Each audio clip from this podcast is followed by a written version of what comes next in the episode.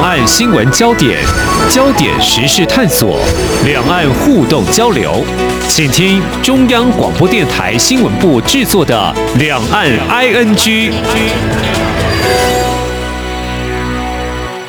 听众朋友你好，我是黄丽杰，欢迎收听两岸安居节目，三十分钟一起掌握新闻时事焦点。那么各国在疫情下经济冲击难免哦，但是中国大陆今年经济成长率近来遭到国际预测机构看坏，那么大致上是落在百分之二点三到百分之四点七，远低于官方所发布的百分之五点五左右。其实如果回顾过去这十年来，中国大陆领导人习近平早就已经表明，各省市不再以 GDP 论英雄了。那么，我们也看到 GDP 增长从七字头一路就向下探，有六字头。二零一九年出现了五字头，二零二零年疫情。第一年的 GDP 增长是百分之二点三五，那么在二零二一年，它的 GDP 增长还有百分之八点一。不过，今年的经济成长是不是能够达到预期目标？除了刚我们谈到的疫情之外，还有哪些因素呢？有没有包括像美洲贸易战呐、或政府对产业的监管政策？好，那如果中国大陆经济严重下滑的话，又会对全球产业供应链以及中国财政金融等等问题或相关的一些改革造成哪些影响呢？我们在今天特别邀请义守大学副校长李良坚来观察探讨，非常欢迎李教授，您好。哎，主持人好，各位听众大家好。好，非常谢谢校长。校长在经济还有财政金融方面是专业，过去也曾经在高雄市政府团队财政局长担任这方面的工作，所以实务理论是兼具的哦。好，我们就回到中国大陆的经济增长这个问题来看，其实 COVID-19 疫情两年多，中国大陆在今年之前应该可以说防疫得宜啦，经济表现还不错。但是在今年中国大陆的两会所发布的政府工作报告，我们有留意到，国务院总理李克强他自己就坦言，要达到这个全年的 GDP 成长百分之五点五的目标，可能是很困难，有点艰巨哦。那么到底有哪些不利的因素呢？我想，大陆发布原来是希望今年 GDP 的成长目标达到五点五，实际上这是一个很困难的挑战。为什么？因为，呃，一开始的时候的深圳跟东莞的封城，而后三月的时候开始上海到昆山、苏州的封城，这个产生一个所谓经济上很大的冲击影响。像上海，它是一个半导体产业跟汽车产业的重要的供应链，那整个物流、整个塞港的问题造成。呃，经济的影响非常的大，所以在第一季可公布的呃数据来讲，大陆的 GDP 的成长率应该是有所余力的哈。嗯。那因为厂商的投资、外商的一个评估呢，可能都会产生一些相对的影响。更重要一点就是说，在整个 GDP 的产生结构来讲，包括政府的投资、包括内需跟外销，那个势必这几个部分都有连带的一个冲击。那其实大陆面对全球通膨的压力也是很很大。嗯，虽然它的油价是可以跟俄罗斯来买，可是其他的原物料价格的上涨也是有输入性通货膨胀。那内需又不彰，又没有预期性的一个爆发性的一个需求的增长，外加整个在制造业体系来讲，这个封城造成断链啊，整个供应链失序的一个状态。嗯，所以大陆今年的呃相对你说要保五点五，我觉得真的是一个高难度的一个挑战。那美中贸易战仍然没有结束，嗯，那大陆还是势必跟其他邻近国家开始还是要协助很多的，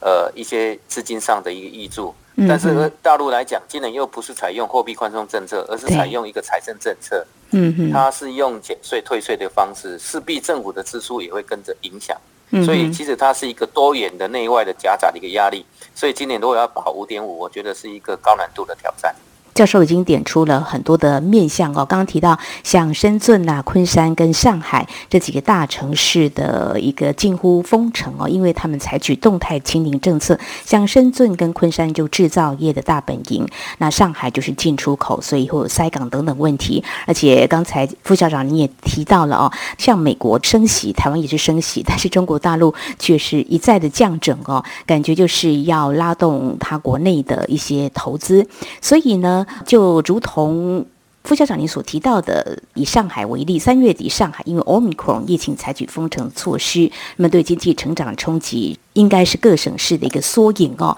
这个防疫采取动态清零，所以今年在这波疫情风控措施之下哦，那么经济成长呃新增了不少的冲击，会影响到哪些层面呢？呃，我想经济如果不成长，财、嗯、政收入也会受到影响，所以大陆还是有一大堆的地方债务，它地方债应该来到历史的一个新高点。嗯，第二个是一个外商的是不是能够持续投资，包括台商的在大陆的布局，我觉得都会相对造成一些影响。那因为外商跟台商的一个投资是占它一个所谓的国外投资里面一个相当程度的一个比重。那如果说没有这些基建的一个投入，生产事业一个投入。它的一个就业需求就会产生影响，所以大陆现在今年，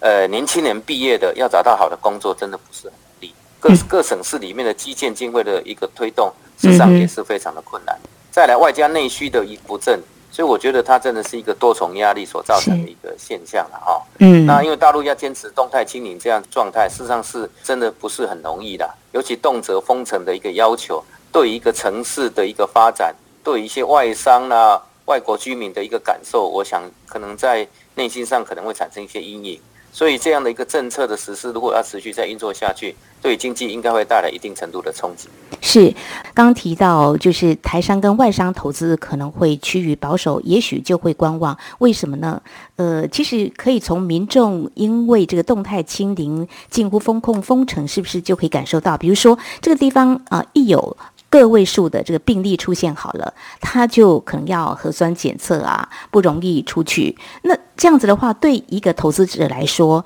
这个是不是一个成本的开始垫高，就可想而知。第一个，你如果封城的部分，你工厂能不能继续运作？你的生产效能，你接单的部分，还有物流的管理，还有出口等等这些相对连带的影响，会造成整个厂商生产成本的大幅提高。再来是工人，因为这样可能也许就离开这个。公司，那你公司要重新评估这些员工，你看这是多困难。一筛，如果一一开始封城两个月，两个月大家不运作，第一个厂商成本大幅提高，第二个你的接单也没办法去有效的运作，第三个工人如果要跑开了，像上海封城的结果里面很多人就逃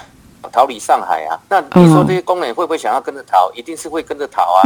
那你工人一离开，又重新再起聘，还有一些诶训练的问题，还有一些工作稳定性的问题，所以。整体而言，原来大陆是一个所谓的呃劳动力供应非常充足，整个生产供应非常完整的一个呃制造业的体系。可是因为这个动态清零所造成的封城的一个影响，那么在整个工厂的管理，你要找到一个稳定的供应链，我觉得就会带来很大的影响。是副校长，我想请教你，你也是管理方面的这个专业哦。我们现在谈这些，一般人都可以理解，中国大陆他们的。专业官员应该也都知道，但是中国大陆幅员辽阔，各省是这么的多，可能会有区跟区之间就有不一样的防疫措施，根本没有办法对接。但是这么做好，如果我们缩小范围好了，副校长，这个呃公司的管理营运，如果面对像这种状况，根本就是没有办法解套嘛，对不对？等于就是说，你只能等待。那成本就一直垫高，时间就一直虚耗，这是一个没有办法改变的。难道还有其他方式可以啊、呃、去做一些调整吗？那个调整真的不是很容易的，嗯，因为其实，在二零二零年呢，因为武汉发生这样的一个疫情的状态，很多厂商几乎都处在一个停工封城，就在武汉地区，嗯，所以厂商其实已经是苦不堪言。那原来中国大陆以前最引以为傲就是它的投资经营环境跟一个工作的稳定性的问题。那如果你这个部分都没办法去维系的话，厂商的投资评估，我想在心中就会打了一个很大的一个呃折扣了，因为不堪这种亏损，不堪这种不稳，再来就是一个呃工人还有整个生产作业体系的一个崩解哦，这个是很难在短期间去做一个恢复的。你工人走了以后要重新找人，要第一个要补足，第一个还要训练，第三个要重新。建构其他这个所谓厂商的一个信任的问题，那这个连带的就整体公司的经营的信誉跟它的一个经营的有效性跟永续性就会产生很大的一个折扣。所以我觉得中国大陆在清零以及这个所谓经济发展里面，它势必要做一个抉择啊，不能够为了清零而影响到经济的一个整体的发展，跟全世界里面现在跟病毒共存的一个思维是有所背道而驰。嗯，他是他真的是在一个攸关这个人命，就是他会危及到我们的生命安全跟经济发展之间，好像就做了选择。因为到目前为止还是坚守动态清零啊，这个思维是。因为习近平二十大的部分他要维稳嘛，所以他希望社会上里面这个部分的疫情，他也可能要做给全世界人看，就是说唯有中国大陆能够把这个疫情的管控，第一个死亡人数少，可以很快速的就把这个。呃，确诊的一个件数呢，跟案例呢能够降低，嗯啊，但是这个所耗费的防疫成本，还有这个所谓经济成本，事实上是没有去做一个合理的估算，而且造成那个阴影跟民众的一个思维跟企业的一个观感，这个部分就相对就会带来有一些不一样的影响，可能这个部分的一个负面的效应，其实也是中国大陆现在的各级官员自己心中都在。呃，有所评估跟自我思考的一个所在。嗯嗯嗯，但是很多人可能会被迫就拉进去这样子的一个类似有点博弈，就是你要性命还是要经济成长，到底要付出多少成本？所以，如果就台商来说的话，现在是不是面临了一个非常大的挑战呢？嗯，对我会说，很多人认识的台商的会长，甚至有些部分的台干都已经回来台湾两年有些是都不能回来的，有些是已经都在台湾就没有再回大陆的。哦、所以其实现在以前我们多的时候，台商台干跟台湾的移民在中国大陆应该有一百八十万，有些集中在珠三角、长三角啊、福建东南沿海地区。但是是这一波的疫情的影响，还有这个封城，还有其实大陆最近这两年也有很多的措施的，包括共同富裕的一个要求，以及这个限电的一个部分，这个都是给在整个企业经营来讲。都是一个很高度的一个挑战的课题。那厂商要去做调整适应，其实不是一个很短期间就能够有效去做接轨的运作的部分。所以我觉得台商的投资可能开始会比较做多面向的一个评估了，包括是不是有部分的基地外移到东南亚，或是回到台湾里面去做生产。虽然成本比较高，可是它的稳定性如果比较合理的话，也许台商跟外资企业也会重新再做一个呃策略的。的一个评估，对，也许对中国大陆的投资是不是有所调整就减码哦？那其实美中贸易战，嗯，当时其实就有台商回到台湾或啊转单到这个东南亚，那现在疫情可能就会更加剧这样一个趋势是有可能的哈、那我在想，越南的投资的总量一直在增加当中、嗯、哦。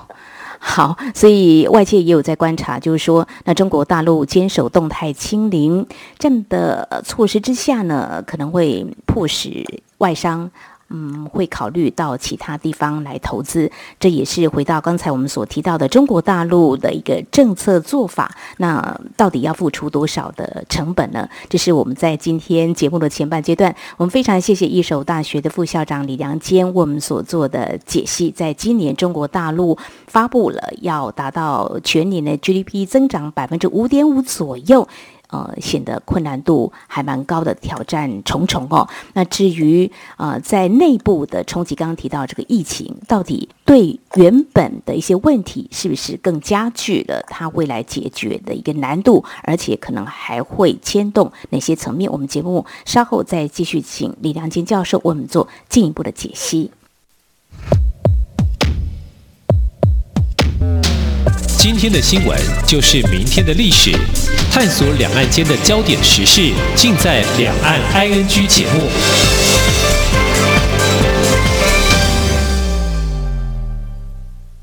大家好，我是疾管署防疫医师詹佩君。大部分的 COVID-19 儿童感染者症状较成年人轻微，在熟悉的环境进行居家照护，有助恢复健康。如果儿童活动力不佳、嗜睡，或者是出现喘或呼吸困难等警示症状，请立即联系一一九，紧急时可由家长接送前往医院。疫情非常时期，持续落实防疫，守护彼此健康。有政府，请安心。以上广告由行政院与机关署提供。岁月静好，都是因为有许多人的努力，才让我们生活无恙，确实幸福。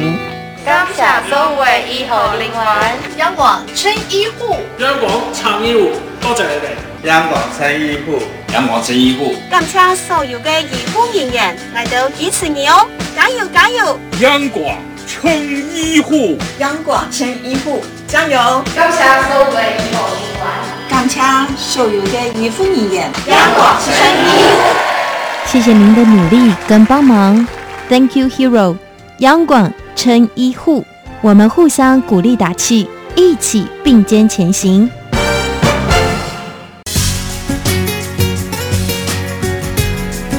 这里是中央广播电台台湾之音。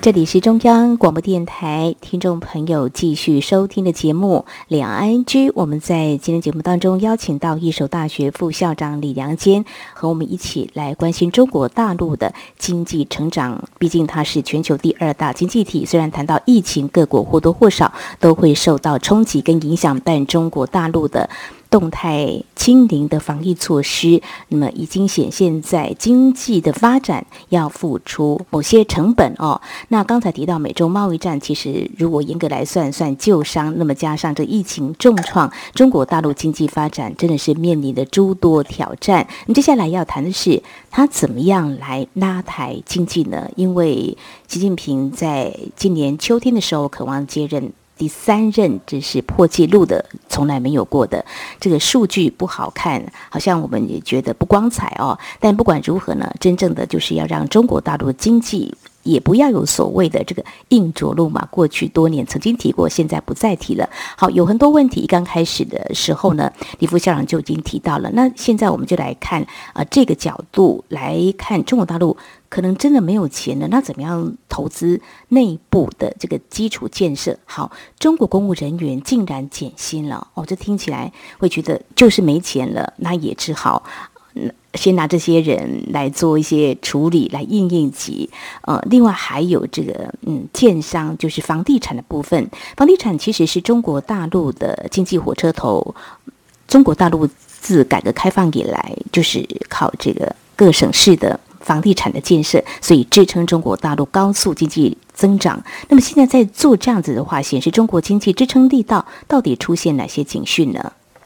我想，这个从二零二一年十月的一个统计了哈，中国大陆现在累积的一个债务达到三十兆人民币左右，这个其实是相当可怕的一个数据。结合新台币大概一百三十点五兆，甚至有很多大的城市，我们所理解的，像天津来讲，它的负债的总额已经超过它一年的财政收入的一百五十三趴线。其他像贵州、呃青海啦、辽宁啦、宁夏啦、云南、福建也都超过。一百趴线以上，嗯，代表它各省市里面还有一些大的城市啦，哈，北京啦、上海啦，其实他们的呃负债金额呢，都超过它的财政收入都一百趴以上。当然会造成这些问题是第一个是人口的老化，再来是一些社保的资金的支出，还有一些卫生保健的一些相关的成本的增加。那以前还可以靠税收跟土地收入呃的部分来去做挹注，尤其是在房地产的部分。嗯，可是最近这几年因为啊，对于房价的一个限管的措施，那么对于这个大型的建商所面对的销售的一个压力，所以这个房价没有像之前那么样的蓬勃发展。那么对于土地的收入的产生就大大减少。再来，最近这几年为了要防疫所投入的成本，动辄所有的城市人口都去必须要去做检疫、PCR 检测等等这些，这些所相关的一个成本投资也非常的高。那事实上最大的一个原始的背景就在两千零八年面对。金融大海啸的时候，大陆开始推动一个四兆人民币的一个基础建设的一个推广。从那时候开始，就有很多的负债就不断的累积。那现在大陆很多的各县市的债务都是借新还旧，借新债来还旧债，事实上债务还是没有去做消除。那地方政府来讲，它是不能够发债的，可是它透过一个 LGFV 叫做地方政府融资平台，嗯那么让开的一个。方便门口，让地方政府可以透过这个方式来筹措资金。那因为每一个地方的一个领导，包括书记、包括市长，为了要他的政绩，所以在大量一个基础建设、公共建设、交通建设部分就大量的投资。那负债那就以后再说。所以如果说一直不断的延续，结果对于财政的健全性的一个思考呢，就比较欠缺。那一旦面临到经济下行，像以今年来讲。全世界都处在一个逆风的一个状态，经济下行的结果来讲，税收就不好，那土地价格又不好，所以这个连带的一个交互的影响，会造成整个大陆的中央地方政府的在推动一些相关的政策，以及在对一些相关的资金的挹注，我觉得应该都会有很大的一个负面的一个效应就出来了。理解。好，这个冰冻三尺非一日之寒哦。刚刚提到地方财政的这个问题哦，那钱不够，呃，像像在台湾也会有一些地方县市会呃相对比较没有办法拿出钱来做一些建设啦，或者说呃他的一些投资啦。那中国大陆像这种情况，他们 不可能跟中央啊来要钱嘛？在台湾有没有常常说，哦，地方哭穷啊，那中央赶快来救济啊？那不成，他们不是这样的思维吗？呃，当然，你像那个刚刚我提到两千零八年那个所谓的四兆人民币的一个挹注的一个政策，嗯，当初中央就负担一点一八亿，其他二点八八亿都是要地方负担，所以地方你来讲，他就希望透过你自己的一些创收，然后来补足你自己的一些财政的嗯的一个不足的一个所在。可是我跟你讲，这个地方的创收还是要靠土地靠，还是要靠一些税收。如果说整体的投资总额在下降，另外一个部分呢，就是说经济因为封城的影响，也造成很多的呃生产收入都陡降。那你政府现在又要推动所谓的退税跟减税的一个机制，所以对地方政府的一个财政的营收，一定是真的就是呃雪上加霜了。所以他才会说，像上海啦、广东啦、福建、江苏来讲。很多公务人员就陆续被减薪了，以前甚至之前领的奖金有的还要追回来，所以就发觉到他的整个呃地方政府里面的一个资金的一个控管，应该是应该出现一些很重要的财政的缺口。嗯，刚刚提到这个退税减税，当时的时空背景是因为要刺激一些投资吗？外商投资吗？优化这个投资环境，因为它是它它是采用是财政政策，是。因为一般我们解决经济问题的时候，有的是用财政政策，一个是货币政策，有的是两个政策同步进行。可是它这次不采用所谓货币政策的部分，货币政策以前它解决经济问题，你看欧美以前这些国家就采用货币宽松政策嘛，是。就大量印钞票，可是大量印钞票又引发通货膨胀，所以这次他又不敢做，所以他采用退税。减税的一个方式来挹注给厂商，希望厂商能够因为补足他一些成本上的一个损失。因为如果你现在再从厂商里面再加税，他会更受不了。本来他的经营就面对困境的，你现在又给他加税，结果他更受不了。所以他用减税、退税的一个方式，让厂商能够有点活力。就是说，希望先把厂商的一个经营效能先渐进的上了轨道，那整个营收正常，税收就能够增加。他是采用这样的一个思维去挹注。可是这个部分来讲，对于呃，政府的税收就不足啊。那、啊、政府税收不足的话，公务人员薪水找谁付？还有一些基础建设的钱找谁付？还有那些债务利息找谁付？所以这个东西呢，得了这个，就会又造成另外一个程度的影响。嗯嗯哼，这有得有失哦。这个他们当初是做这样的选择。好，那么中央对于这个地方政府新增这个隐性债务，还有化债不实这些行为，应该是看在眼里，并非坐视不管。但是现在这个经济呢不振。应该是蛮不利处理的吧，但是如果说放着不管，又会持续恶化，又会影响到哪些层面呢？呃，我想如果说经济持续恶化或财政结构不良的话，第一个，它大陆里面的一些相关的社保啦，或是卫生保健的部分的一个投入呢、的部分，就会跟着这个受到影响啊，包括要去做一些解决人民健康的问题，或是一些社会福利的支出呢，我想可能就会产生第二个。就可能会产生要借更多的债务，然后来还旧债，所以它的债务部分应该会像滚雪球一直不断的扩大，嗯啊，会超过它 GDP 的比例呢，应该会越来越高，啊，所以这个东西就是一个恶性循环。我们希望是能够导向正向循环，让你的税收能够正常，你有钱可以去还一些旧的债务，啊，然后啊减少债务的累积。当你的这个经营环境不不错的，生产环境也变好了，就有更多的外商跟。台企、台商还有它本地的厂商扩大投资，扩大投资来讲有赚钱，薪水结构就会增加，内需就会增加，所以这个就是一个良性的循环。可是如果是不好的，什么就跟着不好。所以大陆现在而言，年轻人不容易找工作，第二个内需也不振，第三个房地产也不好，第四大陆来讲，它这个有一些重大企业，像去年开始推动了共同富裕的政策，包括阿里巴巴、微信。等等，还有新东方都被要求不能够再运作下去，对，或是应该是调整它的运作的机制，没错。那对于它的整个企业经营来讲，会有企业经营的思维，就会引引发一种所谓的寒蝉效应，那个创新动能可能就跟着不见。嗯嗯，但是也有人就观察，就是说今年可能是看到这个经济的发展并不是预期当中理想，这个政策是不是有开始松绑？当然，这可以持续来观察。所以今年已经过了一半了哈，即将迈入七月份，这下半年中国经济能不能够提振？好，一个面向可以看的就是说，如果动态清零政策它还是坚持下去的话，当然这是一个。可能还没有办法说完全可以控制这个变数，因为现在还有一些病毒变异株。好，这个之外，那有其他中国大陆可以掌控的一些，让他们经济可以稍微呃有提振的力量吗？对内投资可能吗？内需好像这几年就已经很疲弱了，还有可能吗？如果我的收入减少了，工作不保。谈何容易？这个部分的话，不晓得副校长，你又怎么样来观察中国大陆未来可能会面临什么样的挑战，或者说会有机会吗？因为美中贸易战、美中科技战、美中金融战、美中的外交战还仍然持续，所以在中国大陆来讲，第一个要维持内部的稳定，第二个又要面对美国的一个压力，又要跟人家互相去做抗衡，所以这个部分真的是内外交相逼迫了。所以我觉得就是在对于外交的部分，对于美国来的一个相对的一个所谓对抗跟冲突，我觉得那个力量要稍微要下降一些，要把更多的资源挹注在他自己内部的一个维稳或是一个提振经济景气的一个过程。也就是说，资源应该用在刀口上，当然要检视很多基建的设施是不是一个所谓的豆腐渣工程或是一个浪费的工程，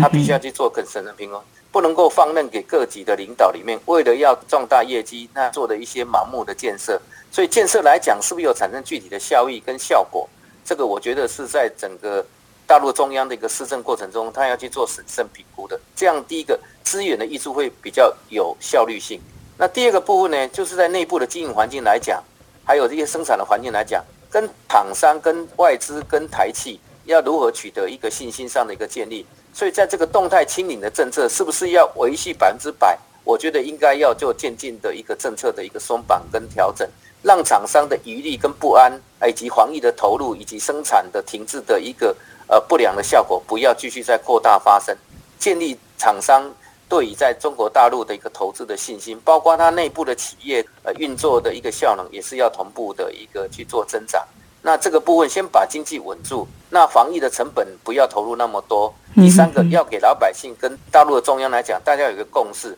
部分里面的一个防疫的一个调整。的机制呢，可能势必还是要去取得一个均衡的一个状态。我觉得是这样，也许就能够慢慢的把大陆里面的保五点五的一个部分能够做一个调整。大陆其实还是有很多的政策手段，嗯，为了要达到这个目标哦，他们还是可以去运作了哈。第一个，嗯他是不是要再印钞票？所以你看人民币的数位化，他也在做啊，他希望人民币能够达到国际化。你像美国以前没钱，就是大量印钞票嘛，对。那你大陆要不要印钞票？这个是他要去面对的一个部分。那第二个部分呢，就是说，是不是提供更多更好的一个政策诱因，来让外资能够稳住？那在整个防疫的一个要求上，不要那么样的紧。等这个习大大二十大已经当第三任的这个总书记或是国家主席完了以后，那是不是这个部分的一个政策就有一个比较松绑的一个空间？至少这个均衡，就是经济跟防疫的一个均衡的部分，它要有一些。部分的调整，不能够说完全百分之百的一个要求，这个东西只会把经济逼到死地。